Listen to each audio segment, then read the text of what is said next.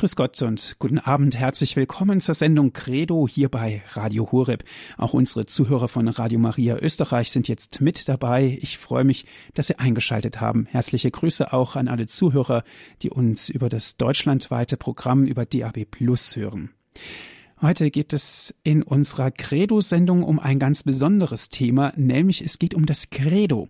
Es geht um den Glauben. Der Titel dieser Sendung haben wir genannt Der Glaube ist der Anwalt der Vernunft. Hinter diesem Satz steckt natürlich sehr viel dahinter. Wir überlegen uns genau, welche Stellung hat überhaupt der Glaube in unserem Leben und inwieweit korrespondiert auch der Glaube mit der Vernunft. Schließen sich beides aus? Gehört es in irgendeiner Weise doch zusammen? Darüber sprechen wir jetzt heute und dazu sind wir verbunden mit Herrn Professor Dr. Andreas Wollbold. Er ist uns aus München jetzt zugeschaltet. Ich darf Sie ganz herzlich begrüßen, Herr Professor. Ich begrüße Sie und ich begrüße alle Hörerinnen und Hörer. Liebe Zuhörer, ich darf Ihnen Herrn Professor Wollbold vorstellen. Er ist Professor für Pastoraltheologie an der Ludwig-Maximilians-Universität in München. Seine Dissertation schrieb er über Therese von Lisieux, eine mystagogische Deutung ihrer Biografie. Er ist nebenamtlich Pfarrer in Fürholzen, das liegt bei München. Das ist eine Pfarrei mit 2000 Katholiken. Herr Professor Wollbold, wir sprechen heute in unserer Sendung ja über den Glauben und über die Vernunft. Im Grunde genommen denken wir, wissen wir, was der Glaube ist. Jetzt sind wir natürlich schon genau beim Thema. Ist eigentlich der Glaube Wissen oder was ist der Glaube? Fangen wir doch mal ganz von vorne an. Mhm. Glaube und Vernunft, das ist ja eines der ganz großen Anliegen unseres Papstes Benedikt XVI., ähm, weil er uns eben, äh, so denke ich, deutlich machen möchte, in unserer modernen Zeit, wir Christen sind nicht so die letzten Mohikaner, die an etwas hängen, was verstaubt ist, was von vorgestern ist, was dem Menschen heute nichts mehr sagt, ähm, sondern äh, Glaube, das ist im besten Sinn wirklich als Mensch ganz Mensch werden, das Leben ganz ergreifen äh, und eben dadurch, äh, dass ich das Leben mit Gott lebe. Ähm, also, wenn wir es einfach sagen wollen, Glauben ist Leben mit Gott. Glauben ist Leben mit Gott, aber bevor wir dahin kommen, muss natürlich schon eine ganze Menge in unserem Leben passiert sein, damit wir erstens den Glauben und zweitens auch Gott kennenlernen. Und das ist heute alles andere als selbstverständlich. Ähm, ich glaube, jeder Mensch, der heute wirklich gläubig ist, hat auch eine Glaubensgeschichte.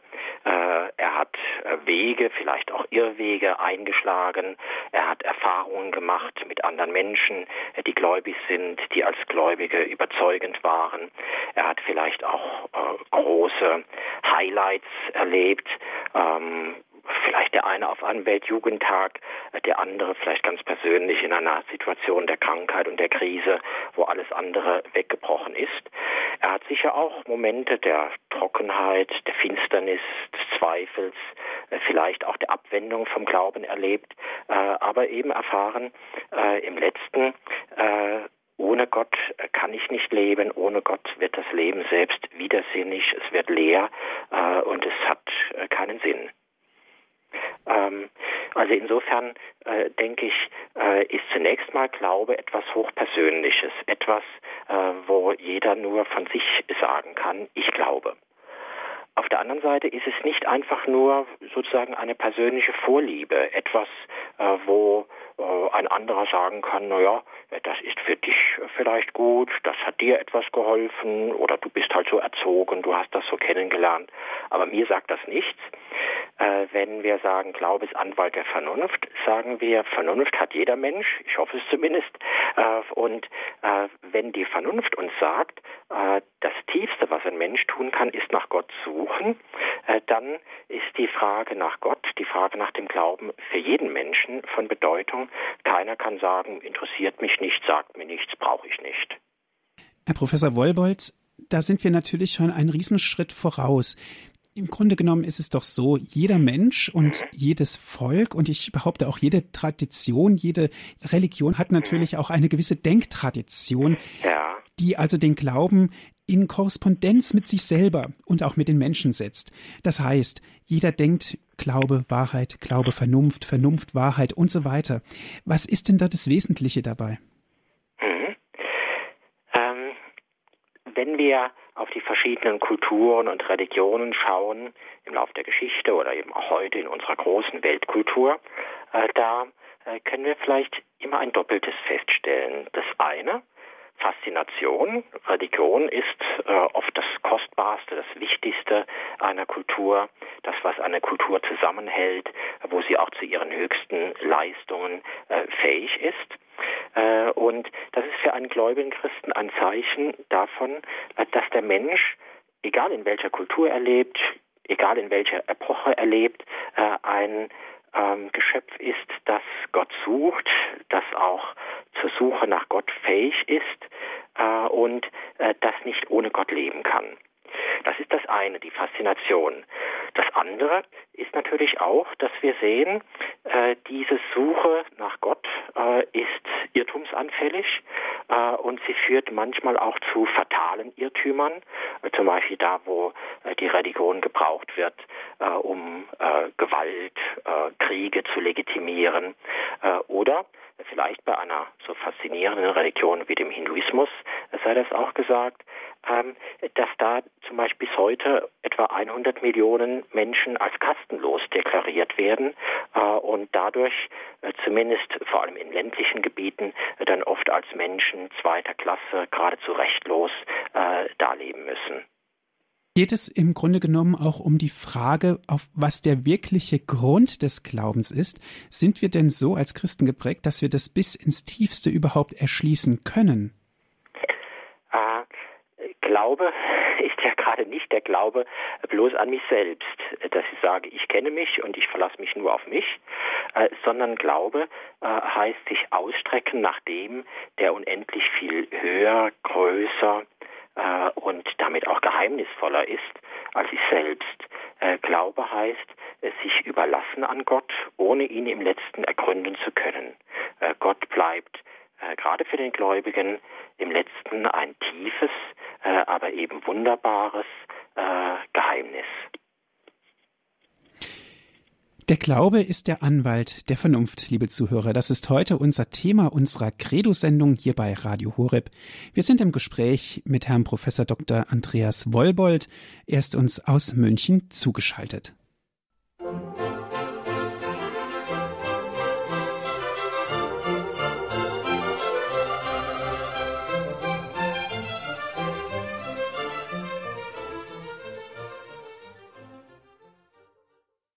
Sie hören die Credo-Sendung hier bei Radio Horeb. Heute mit dem Thema Der Glaube ist der Anwalt der Vernunft. Dazu sind wir im Gespräch mit Herrn Professor Dr. Andreas Wollbold. Aus München ist er uns zugeschaltet. Herr Professor Wollbold, wir haben gerade vor der Musikpause über die Korrespondenz von Glauben und der Vernunft gesprochen und sind uns eigentlich einig, dass sich das in keinster Weise ausschließt, sondern dass der Glaube und die Vernunft unabdingbar zusammengehören. Genau. Mhm. genau denke, das ist äh, wichtig für uns äh, zu verstehen. Äh, das ist jetzt nicht ein Thema, was nur so die hohen Philosophen irgendwie beschäftigt, äh, sondern das ist eine Überlebensfrage des Glaubens, dass unser christlicher Glaube sagt, er ist vernünftig. Ich darf mal äh, vier Gründe dafür nennen. Das erste, äh, zunächst mal, lebensgeschichtlich ist Glaube oft eine Erfahrung, ein Gefühl, vielleicht bin ich in einer Gruppe gewesen, die mich begeistert hat, anderes mehr. Aber so etwas, das kann abflauen. Äh, zum Beispiel, wir leben es oft, wenn Menschen umgezogen sind. Äh, sie sind dann mit anderen Menschen zusammen, die äh, gar nicht sehr gläubig sind, die den Glauben nur kritisch sehen. Und dann flaut es halt schnell ab. Umso wichtiger ist es, dass dann genau die Vernunft eingeschaltet wird und sie sagt, und ich habe doch erkannt, das, was ich glaube, das ist richtig, das ist wahr und das ist auch wahr, wenn andere Menschen äh, das eben kritisch sehen und meine Begeisterung nicht teilen. Ein anderer Grund, in unserer Zeit der Neuevangelisierung müssen wir natürlich angeben, ja, warum sollen wir denn zu allen Menschen hingehen und ihnen das Evangelium verkünden? Das geht nur, wenn wir letztlich sagen, ja, alle Menschen haben Vernunft und mit dieser Vernunft ähm, sind sie auf Gott ausgerichtet. Ohne Gott können sie letztlich nicht wirklich ihr Menschsein verwirklichen. Und das ist der Grund, weshalb wir auch den Mut haben, zu allen hinzugehen. Ein dritter Grund ist, wir leben in einer Zeit der Selbstbestimmung. Die Menschen wollen nicht einfach gegängelt werden wie Marionetten, sondern sie wollen selber einsehen, äh, was der Grund ihres Lebens ist. Ähm, und deshalb sollen sie vom Glauben auch sagen können, das überzeugt mich. Also ich selber äh, stehe da drin und äh, ich erkenne, äh, dass all das äh, gut und richtig ist. Und vielleicht ein letztes, es in unserer heutigen Zeit, äh, wo wir mehr Aberglauben als Glauben haben. Äh, die einen spielen mit Tarotkarten, die anderen fürchten sich vor dem Weltende und dies und das. Äh, und dass wir äh, sagen, der Glaube braucht auch Selbstkritik. Er braucht Maßstäbe, an denen ich erkenne, was ist äh, richtiger, wahrer Glaube äh, und was ist eben Aberglaube. Das kann nicht einfach sein, das ist cool, äh, das ist toll, da habe ich tolle Erlebnisse, äh, denn das mag bei manchem Esoterischen äh, viel mehr sein, wenn es dann dampft und knallt, als bei unserem letztlich doch nüchtern, klaren Kern des Glaubens. Äh, sondern eben, äh, das muss etwas sein, wo ich äh, mit der Vernunft einsehe, Moment, das ist der Maßstab, an dem ich mich messen lassen muss. Ja, der Maßstab, an dem ich mich messen lassen muss, ist die Vernunft. Jetzt im Umkehrschluss müssten wir natürlich dann sagen, ist die Vernunft denn der Anfang aller Dinge? Steht die Vernunft als allererstes und als weiteren Schritt kommt dann eventuell der Glauben? Ähm, so kann man es auch wieder nicht sagen. Ähm, das eine, wir Menschen sind halt äh, leider einmal, Gott sei es geklagt, die Kinder Adams und Evas. Das heißt, äh, wir leben nach dem Sündenfall. Das hat auch unsere Vernunft in Mitleidenschaft äh, gezogen. Wir denken oft nicht das Wahre und das Richtige, sondern das, was wir uns so zurechtlegen, wie es sein sollte. Wunschdenken äh, und sich die Dinge zurechtbiegen, Ideologien, äh, Wahrheitsverdrehung, ähm, der Vater der Lüge äh, der Teufel.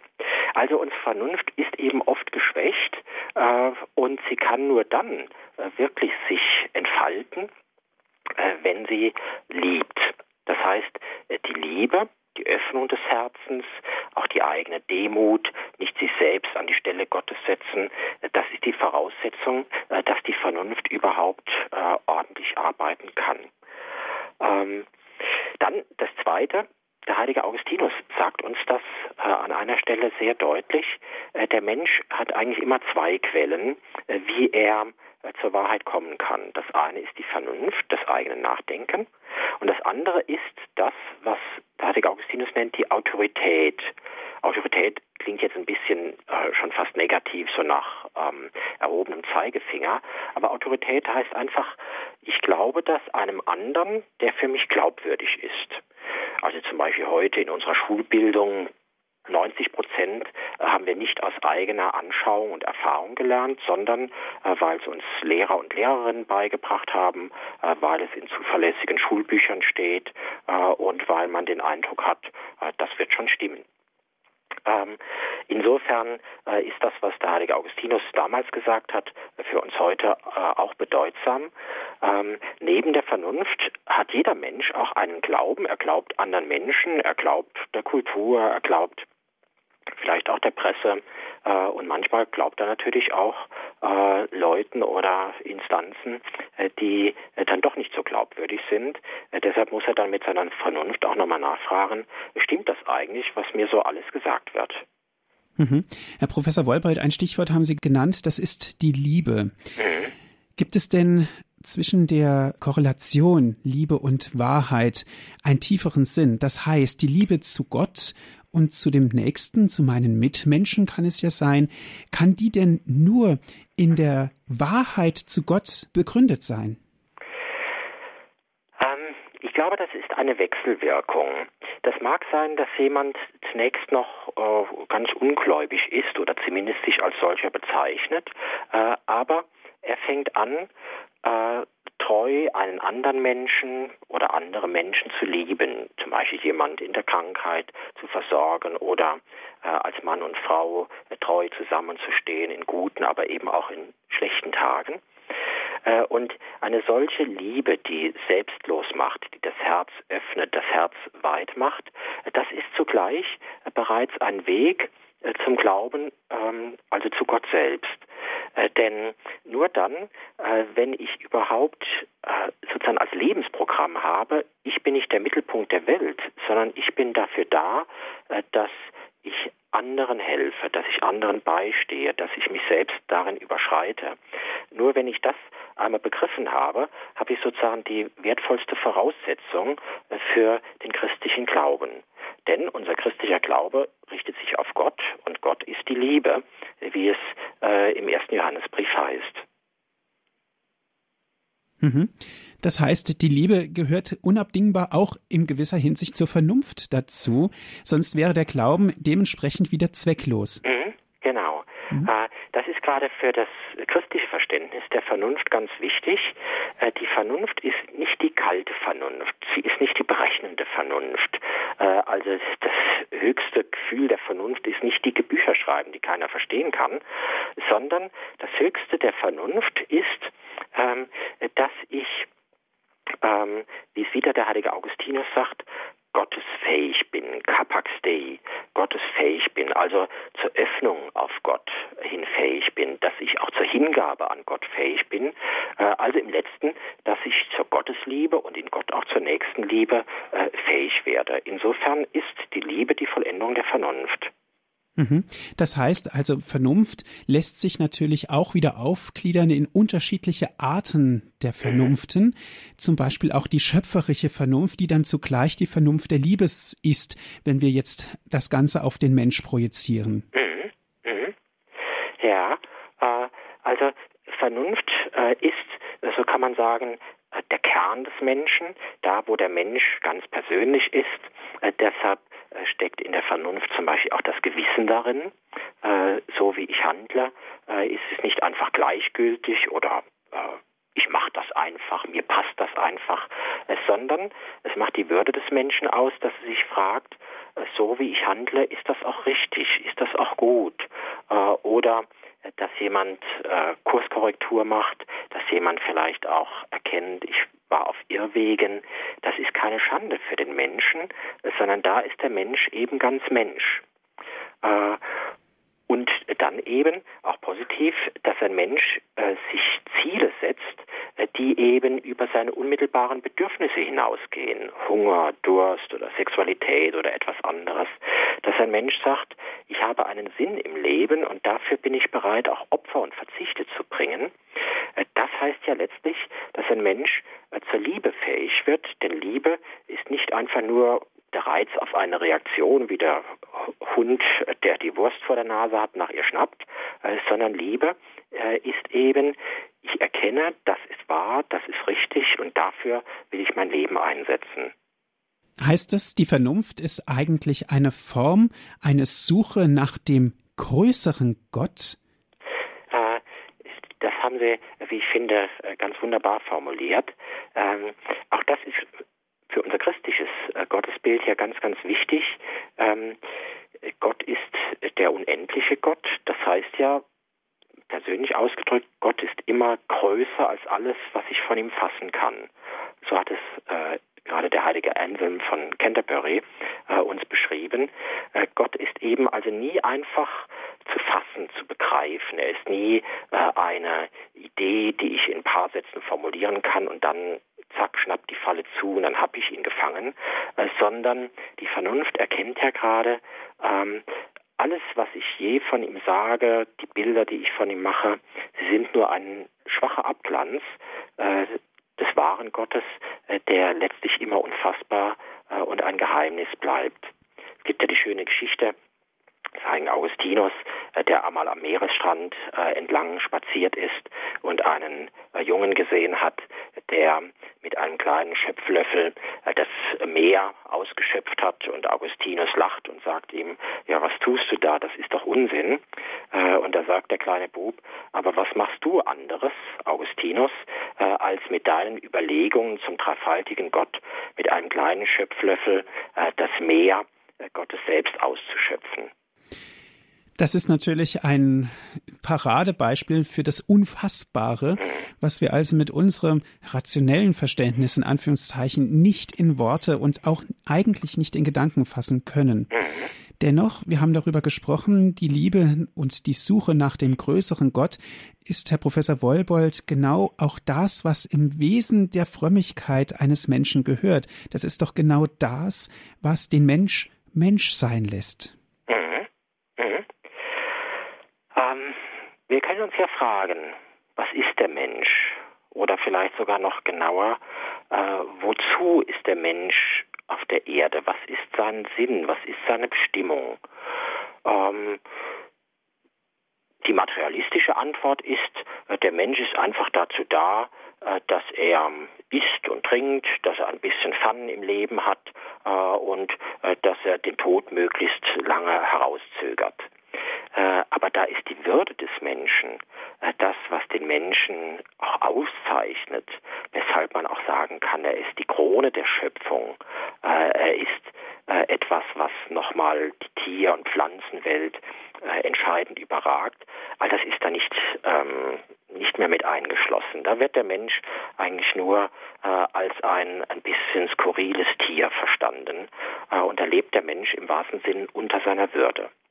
Nein, äh, der Mensch ist geschaffen nach Gottes Bild und Gleichnis, wie es uns die Genesis sagt. Äh, also er hat äh, sozusagen einen Abglanz ähm, Gottes selbst in sich und deshalb kann er nicht ruhen, kann sein ganzes Leben nie zu einem Fixpunkt kommen, äh, wenn er nicht äh, sein ganzes Leben auf Gott ausrichtet. Der Mensch erkennt und der Mensch sagt von sich selber, das soll auch mein Lebensprogramm sein. Gott ist mein Anfang, Gott ist mein Ziel, er ist die Quelle meines Lebens, er ist ähm, die Quelle all meines Glücks und er wird auch einmal meine Seligkeit in Ewigkeit sein. Das macht die Würde des Menschen aus, äh, dass er äh, für Gott und in Gott lebt. Damit verbunden sind natürlich auch die Kardinalfragen des Menschen. Warum bin ich eigentlich Mensch und welchen Sinn steckt dahinter? Mhm. Das Ganze projiziert auf unseren Glauben. Warum eigentlich Glauben? Welche Notwendigkeit hat es? In Verbindung aber auch dahingehend, wann beginnt überhaupt der Glaube? Haben tatsächlich jetzt viel über die Vernunft gesprochen. Äh, und vielleicht mag sich bei dem einen oder anderen äh, Hörer, der Hörerin äh, der Verdacht eingeschlichen haben, ja Moment, äh, wenn die Vernunft so hoch gepriesen wird, äh, wo bleibt denn dann der Glaube? Der Glaube ist doch äh, etwas, was nochmal die Vernunft äh, ganz entscheidend überragt. Der Glaube ist nochmal etwas Eigenes. Äh, da gebe ich diesen Hörern äh, zweifellos recht. Vernunft ist so etwas wie eine Grundlage, eine Voraussetzung, äh, aber richtig spannend äh, wird es erst da, wo der Glaube äh, ins Leben tritt. Ähm, nehmen wir es von zwei Punkten her, von Gott her und vom Menschen her. Von Gott her, in dem Moment, wo Gott beginnt, sich zu öffnen, sich zu offenbaren äh, und eben in die Geschichte der Menschen einzugreifen, da braucht es Glauben. Also, wenn er etwa einen Abraham erwählt, wenn er ein Volk Israel aus der Knechtschaft Ägyptens herausführt und zuhöchst, wenn er seinen Sohn Jesus Christus schickt, äh, dann äh, kann das nicht die Vernunft sich irgendwie erschließen oder ausdenken. Äh, das ist einfach etwas, was Gott tut, was Gott frei tut. Er hätte es auch sein lassen können. Und deshalb kann ich das einfach nur glauben. Der Glaube kommt vom Hören, das heißt, ich höre von dem Zeugnis der Heiligen Schrift, so und so ist das gewesen, das und das hat Gott für uns getan. Und das ist eben die Geschichte des Heils, die Geschichte der Erlösung. Also von Gott her Glaube braucht es, weil Gott eben handelt, weil er sich offenbart. Und vom Menschen her, ähm, die Vernunft ist etwas einfach Menschliches. Der Mensch denkt nach. Wir haben auch schon davon gesprochen, äh, dass das oft störungs- und irrtumsanfällig ist, oft verdunkelt ist. Äh, aber der Glaube äh, in unserem Sinn ist eine theologische Tugend, eine göttliche Tugend, einfach gesagt etwas, was Gott im Menschen wirkt bzw. mitwirkt. Man kann es manchmal regelrecht spüren, äh, dass man merkt, wie durch einen sanften Hauch des Heiligen Geistes äh, ich anfange, eine Gewissheit im Glauben zu haben, eine Klarheit im Glauben zu haben, die noch über mein bloßes Denken und Begreifen hinausgeht. Also vielleicht etwa im Gebet, dass ich die Nähe Gottes spüre, dass ich weiß, er ist da, selbst wenn ich es gar nicht mit Worten beschreiben kann. Das sind so Spuren dessen, dass ich merke, der Glaube ist wirklich etwas, was Gott wirkt, was eine Gnade ist. Und diese Gnade erhebt mich eben äh, über die Ebene der bloßen Vernunft und des Nachdenkens. Der Glaube ist der Anwalt der Vernunft. Das ist heute unser Thema in unserer Credo-Sendung hier bei Radio Horeb. Wir sind im Gespräch mit Herrn Professor Dr. Andreas Wollbold von der Ludwig-Maximilians-Universität in München. Ist er uns zugeschaltet?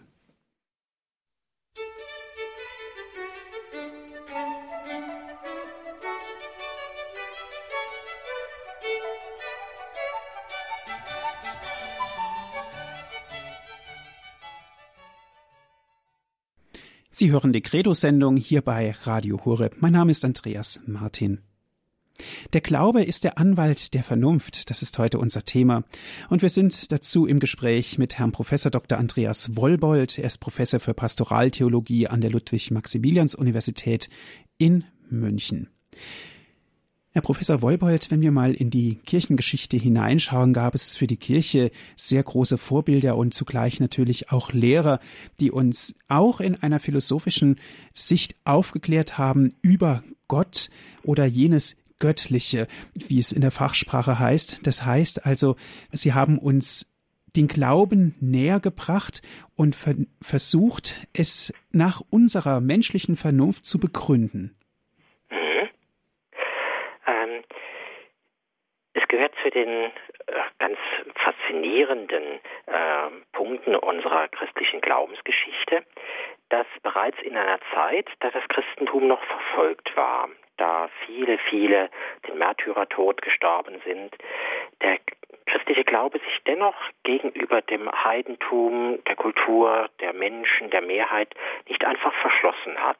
Also man hat nicht den Glauben so dargestellt, als wäre es so eine Burg, äh, die fest verschlossen ist, keiner kommt rein, keiner kommt raus, äh, sondern äh, die Kirchenväter, ich nenne mal stellvertretend den heiligen Justin, der selber als Märtyrer gestorben ist, der sagt uns, Christus ist wie ein Sämann durch die Welt gegangen und hat Samenkörner ausgestreut, aber nicht Samenkörner äh, materieller Art, sondern Samenkörner der Vernunft und der Wahrheit. Das heißt, überall bei den Griechen, bei den Römern, äh, bei den Ägyptern, bei den Persern, überall gibt es in dem Denken der Menschen, in der Kultur der Menschen, im Herzen jedes Einzelnen, gibt es solche Samenkörner. Man mag sagen, sie sind klein, sie sind noch entwicklungsbedürftig, äh, aber man kann doch auch sagen, es sind echte Samenkörner der Wahrheit. Also eben nicht dieser Kurzschluss, die Welt verfolgt uns, deshalb ist alles in der Welt schlecht, alles ist nur Lüge, Sünd und Schande, äh, sondern eben äh, in der Welt gibt es manches Rechte, manches Gute. Äh, und unsere Aufgabe ist es, sozusagen all diese Samenkörner zu sammeln, sie zu verstehen äh, und sie eben auf Christus hinzuführen, denn Christus äh, ist dann sozusagen die, die Erfüllung all dieser Samenkörner. Er ist eben die Wahrheit selbst. Christus ist die Wahrheit selbst. Nun, Herr Professor, schauen wir in die heutige Zeit zum Vergleich. Wir leben in einer wissenschaftlichen und hochtechnologisierten Zeit, in dem der Fortschritt an allererster Stelle steht und uns vielleicht sogar zu überholen droht. Wenn wir jetzt auf die existenziellen Bedürfnisse und auch auf die spirituellen Bedürfnisse schauen, wozu zweifelsohne der Glauben und natürlich damit verbunden die Vernunft gehört, kann es doch etwas mager aussehen. Wir haben eben von den Kirchenvätern gesprochen, Justin, viele andere, die diese, dieses enorme Selbstbewusstsein hatten, auch wenn wir eine Minderheit sind, auch wenn wir verfolgt sind, äh, auch wenn äh, über uns die schlimmsten Vorurteile kursieren. Wir verurteilen trotzdem die Welt, die Kultur nicht in Bausch und Bogen, sondern wir unterscheiden, was ist wahr und was ist falsch. Wir gehen also in dem Sinn auch optimistisch und freimütig auf die Welt zu. Und das meine ich, äh, ist eine Haltung, die wir äh, in unserer heutigen Zeit äh, uns wieder aneignen können. Also, wir können durchaus anerkennen, was es an Fortschritt gibt. Fortschritt im technischen Bereich, Fortschritt vielleicht auch im politischen äh, Bereich, im künstlerischen Bereich, was es an schönen Leistungen auch in unserer heutigen Zeit gibt. Zugleich werden wir auch sagen, das sind Samenkerne, aber das ist noch nicht die volle Wahrheit. Also zum Beispiel in unserer heutigen Zeit sollen wir sagen, der Fortschritt ist doch großen Stücken ein Fortschritt im Materiellen, also zum Beispiel medizinischer Fortschritt, äh, dass eben die leibliche Gesundheit gewahrt wird, dass Krankheiten äh, besiegt werden, die vor wenigen Jahren äh, die Menschheit vielleicht noch gefährdet haben. Das ist großartig, das ist wunderbar, aber der Mensch besteht eben nicht nur aus dem Leib, die leibliche Gesundheit ist nicht einfach Selbstzweck, sondern wie sieht es mit dem Fortschritt äh, der Seele, des Herzens aus? Äh, ist äh, der Mensch auch da tatsächlich ein besserer Mensch geworden? Das sieht schon etwas anders aus. Also, dass man vielleicht sagen kann, manches an unserem Fortschritt erinnert doch an das Wort Jesu. Was nützt es dem Menschen, wenn er die ganze Welt gewinnt? Also in dem Sinn die ganze materielle Welt, materiellen Fortschritt. Was nützt es dem Menschen, wenn er die ganze Welt gewinnt, dabei aber an seiner Seele Schaden leidet? Also dass die Seele, das Herz verarmt, verkümmert, nur selbstbezogen, egozentrisch wird, dass vor allem die Frage nach Gott äh, immer mehr aus dem Bewusstsein des Menschen herausschwindet, äh, dann lebt er am Schluss vielleicht 100 Jahre äh, und hat alle Krankheiten besiegt, aber sein Leben selbst ist leer geworden, ist kümmerlich geworden, äh, ist im letzten äh, sinnlos und töricht geworden. Das, denke ich, ist das Selbstbewusstsein und der Optimismus des Glaubens, dass wir nichts Gutes irgendwie schlecht machen müssen, aber dass wir zugleich sagen, da sind ein paar große Punkte, die allein der Glaube unserer Zeit eben geben kann und da brauchen wir uns nicht zu verstecken. Herr Professor Wolbold, wir Christen sind natürlich auch unheimliche freie Menschen. Wir dürfen uns für den Glauben entscheiden. Wir dürfen uns natürlich auch gegen den Glauben entscheiden. Aber nach dem, was Sie gerade gesagt haben, müssten wir doch sagen, es besteht eine absolute Notwendigkeit zum Glauben. Mhm. Ähm, ein ganz, ganz wichtiges in unserer heutigen Zeit, wo man das oft im unmittelbaren Umkreis in der Familie, bei Freunden erlebt, äh, dass sie sich äh, vielleicht vom Glauben abwenden, den sie äh, in der Kindheit, Jugend kennengelernt und bekannt haben. Wie gehen wir damit um? Ich glaube, es ist ein Doppeltes. Auf der einen Seite, es gibt tatsächlich die Notwendigkeit zu glauben. Und das ist die Notwendigkeit auch für unser Heil, für unser ewiges Geschick. Auf der anderen Seite, diese Notwendigkeit zu glauben, schließt durchaus auch die Freiheit des Menschen, die Freiheit auch Nein zu sagen, ein. Das müssen wir ein bisschen genauer verstehen. Auf der einen Seite die Notwendigkeit zu glauben, das ist in der Heiligen Schrift ganz deutlich ausgedrückt. Ähm, etwa am Schluss des Markus-Evangeliums, wer glaubt und sich taufen äh, lässt, wird gerettet werden. Wer nicht glaubt, und dann kommt ein sehr hartes Wort, wird verdammt werden. Das müssen wir gleich noch verstehen, was das bedeutet. Oder vielleicht noch positiver, Jesus selbst im hohepriesterlichen Gebet im äh, 17. Kapitel des Johannesevangeliums sagt, das ist das ewige Leben, dass sie dich erkennen, den einzigen wahren Gott und den du gesandt hast, Jesus Christus. Also Gott und Christus erkennen, äh, das äh, ist für uns das Leben. Wer ihn nicht erkennt, das heißt, wer nicht an ihn glaubt, äh, der findet nicht das Leben. Niemand kommt zum Vater außer durch mich, äh, sagt er auch. Also Christus ist der Weg zum Vater, deshalb ist der christliche Glaube äh, der Weg zu Gott. Das ist die Notwendigkeit des Glaubens. Der Glaube äh, ist der einzige Weg zum Heil. Aber was machen wir jetzt mit den nicht wenigen Menschen, die vielleicht durchaus auch gute Menschen sind, aber die eben äh, aus welchen Gründen auch immer den Weg zum Glauben noch nicht gefunden haben äh, oder vielleicht nach einer Phase einer zumindest gewissen Gläubigkeit eben vom Glauben sich nochmal abgewendet haben. Ähm, da gilt auf der anderen Seite, Gott ist die Liebe, Gott will das Heil jedes Menschen, Gott will jeden Menschen zu sich führen, weil das die Bestimmung jedes Menschen ist. Das heißt, kein Mensch geht ohne seine wirkliche Schuld, also dass er sich äh, jetzt sozusagen sehenden Auges vom wahren Gott abgewendet hat, kein Mensch äh, geht äh, ohne seine eigene Schuld verloren.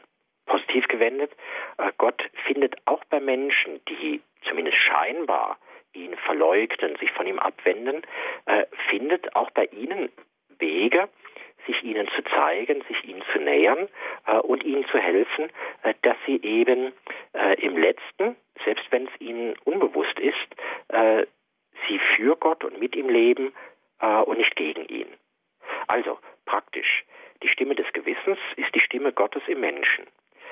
Ein Mensch, der sich vielleicht nach außen hin vollmundig als Atheist bekennt, der aber seinem Gewissen folgt und zum Beispiel in der Ehe Treue lebt, der sich für andere Menschen einsetzt, der öffnet darin sein Herz für etwas Unbedingtes, für etwas Wahres, ähm, für etwas, äh, was eben letztlich äh, zumindest eine Spur Gottes im Menschen ist. Äh, und so hat er äh, zumindest einen impliziten Glauben und einen, implizite, einen impliziten Gehorsam gegenüber Gott, äh, der eben von Gott, der die Herzen kennt, besser als wir sie selber kennen, äh, eben dann auch als Glaube angerechnet wird. Wie das im Einzelnen geht, das liegt allein bei Gott. Das ist auch nicht unsere Aufgabe, Menschen zu beurteilen, zu bemessen oder gar zu verurteilen.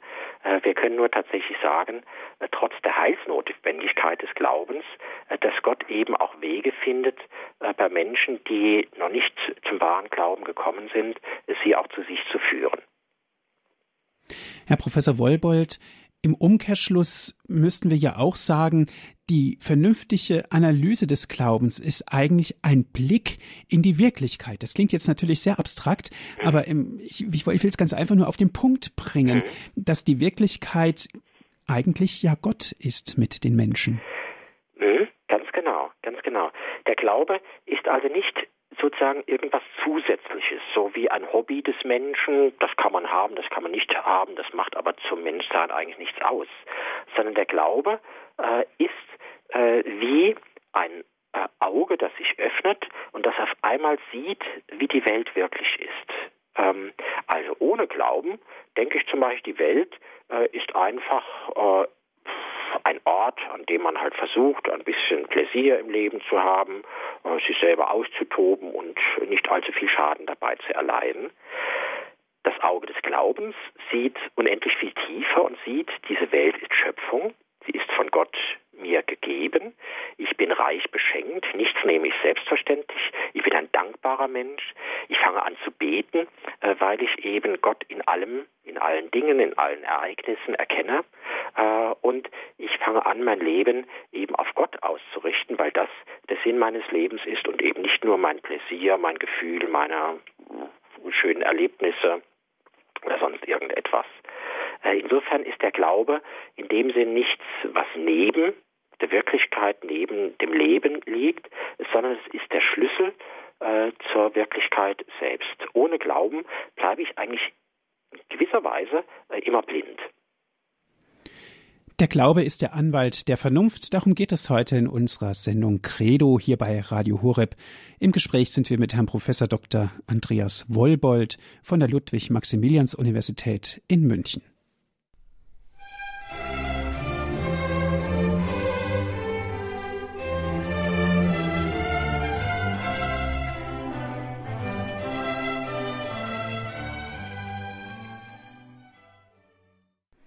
Sie hören die Credo-Sendung hier bei Radio Hureb. Der Glaube ist der Anwalt der Vernunft. Das ist heute unser Thema. Mit Herrn Professor Dr. Andreas Wollbold sind wir im Gespräch. Herr Professor Wollbold, wir müssten jetzt auf die Grundüberzeugungen des christlichen Glaubens zu sprechen kommen. Warum glaube ich? Was ist die Grundüberzeugung? Und dazu gibt es ein Schlagwort, ein Schlagsatz in Principio erat Werbung. Das heißt, am Anfang war das Wort, am Beginn aller Dinge steht sozusagen der schöpfende Gott, der beschlossen hat, sich uns Menschen mitzuteilen. Mhm. Äh, das ist tatsächlich ein Schlüsselsatz äh, des ganzen Neuen Testamentes, der Anfang des Johannesevangeliums. Im Anfang war das Wort. Äh, eine großartige Sicht der Dinge.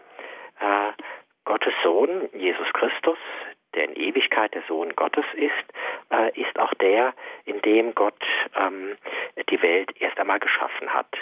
Das heißt, es ist für den Gläubigen ja ein Wunder, dass es überhaupt die Schöpfung gibt, dass es überhaupt etwas gibt, dass ich selber auch auf der Welt bin. Äh, wie kommt es, dass Gott, der doch unendlich vollkommen ist, der uns in dem Sinn nicht nötig hat, äh, dass er nur durch uns äh, irgendwie vollkommen würde. Also Gott, der in sich ganz selig ist, dass er doch die Welt geschaffen hat.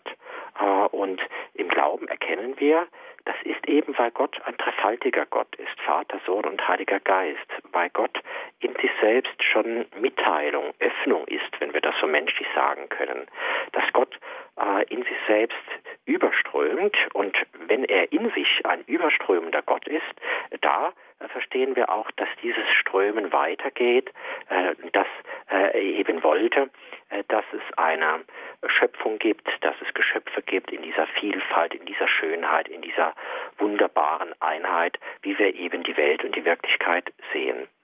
Im Anfang war das Wort, alles ist durch das Wort geworden und ohne das Wort wurde nichts, was geworden ist. Äh, das sagt eben als erste Überzeugung äh, der Wirklichkeit, des Glaubens, die ganze Wirklichkeit äh, ist eben uns aus der Hand Gottes gegeben. Und dieser Gott ist ein guter Gott, er ist ein wunderbarer, ein weiser Gott.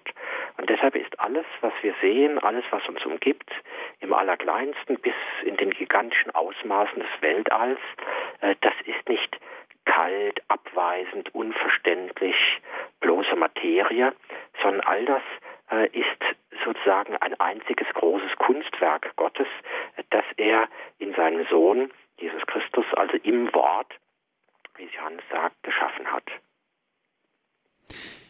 Herr Professor Wolbold, in unserem apostolischen Glaubensbekenntnis beten wir ja auch, er sitzt zur Rechten Gottes des allmächtigen Vaters und dann einen ganz bezeichneten und, und wichtigen Satz, von dort wird er kommen, zu richten die Lebenden und die Toten. Das bedeutet im Grunde genommen, dass wir über unseren Glauben hinweg weiter glauben in eine unendliche Wirklichkeit hinein, die wir dann wieder durch das Wiederkommen des Jesus Christus erfahren werden. Äh, tatsächlich ein ganz wichtiger Aspekt unseres Glaubens, äh, der gerne auch etwas in Vergessenheit gerät. Äh, der Glaube hält Ausschau. Er hält Ausschau nach Jesus Christus, der einst wiederkommen wird. Wir wissen nicht wann. Äh, aber wir wissen, er wird wiederkommen in Herrlichkeit äh, und er wird all seine Getreuen versammeln in diesem himmlischen Reich, in dem es keine Tränen und keine Trauer mehr gibt, äh, in der wir Gott selber anschauen dürfen von Angesicht zu Angesicht. Und das wird eine Seligkeit sein, ein Glück, das wir uns überhaupt nicht vorstellen können. Das ist das Ziel des Glaubens und dieses Ziel ist wunderbar und überschreitet all unsere Vorstellungskraft. Das heißt natürlich zugleich auch, ähm, dieses große Ziel äh, gibt uns einen unbeschreiblichen Mut und eine Festigkeit, das Hier und Jetzt äh, in Geduld auszuhalten. Also wir müssen als Gläubige gar nicht äh, im Hier und Heute alles haben, alle Erfüllung. Äh, es muss alles toll sein, es muss alles glatt und wie am Schnürchen laufen. Ganz im Gegenteil. Äh, jetzt äh, sind wir äh, ähnlich wie Jesus bei seinem ersten Kommen auf ein Leben verwiesen, auf einen Weg verwiesen, der eben in Armut, in Schlichtheit, Verborgenheit und eben oft auch im Zeichen des Kreuzes steht. also weil wir die große Vollendung erhoffen, können wir jetzt eben auch manches im Bruchstück manches auch in Finsternis äh, einfach aushalten, in Geduld und zugleich in Hoffnung. Herr Professor Wolbold, ist das denn eigentlich das Ziel unseres Glaubens? Sie haben jetzt die Hoffnung natürlich auch mit angesprochen. Hoffnung ist natürlich auch etwas Vages, ja. Hoffen und verlassen, sich selber hingeben spielt natürlich da auch eine Rolle. Ganz einfach auch das Vertrauen darauf, dass wir das ewige Heil erlangen werden.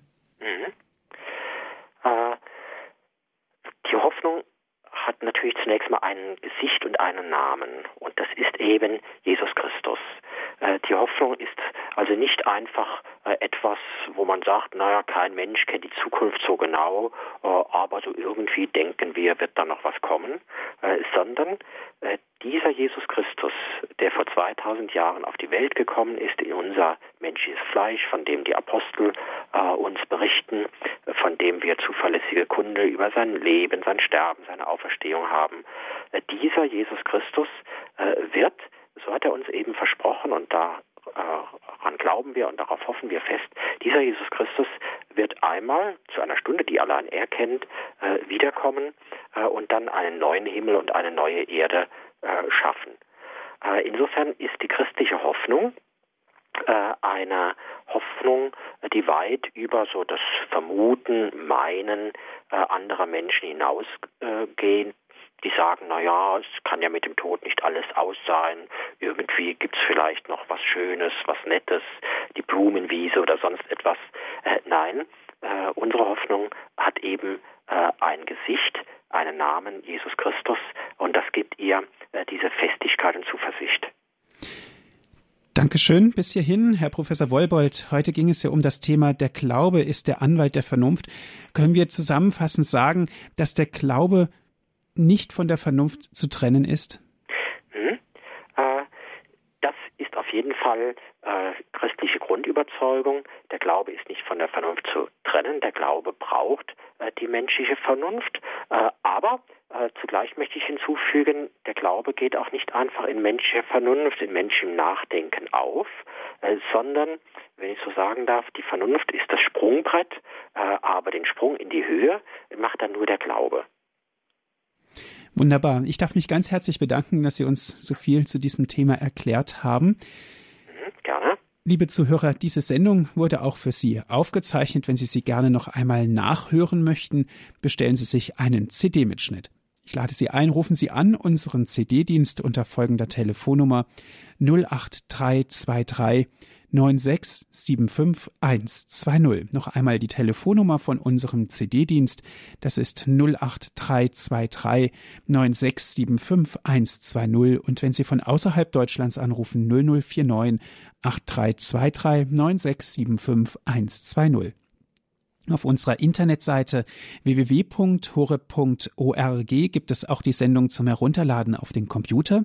www.horeb.org, das ist unsere Internetadresse. Dort gibt es den, unser Download- und Podcast-Angebot. Da dürfen Sie sich gerne diese Sendung kostenlos auf den Computer herunterladen. Herr Professor Wolbold, darf ich Sie zum Ende dieser Sendung um den Segen bitten? Gerne. Der Herr sei mit euch und mit deinem Geiste. Auf die Fürsprache der allerseligsten Jungfrau Maria und aller Engel und Heiligen segne und behüte euch der allmächtige Gott, der Vater und der Sohn und der Heilige Geist. Amen. Es verabschiedet sich Ihr Andreas Martin.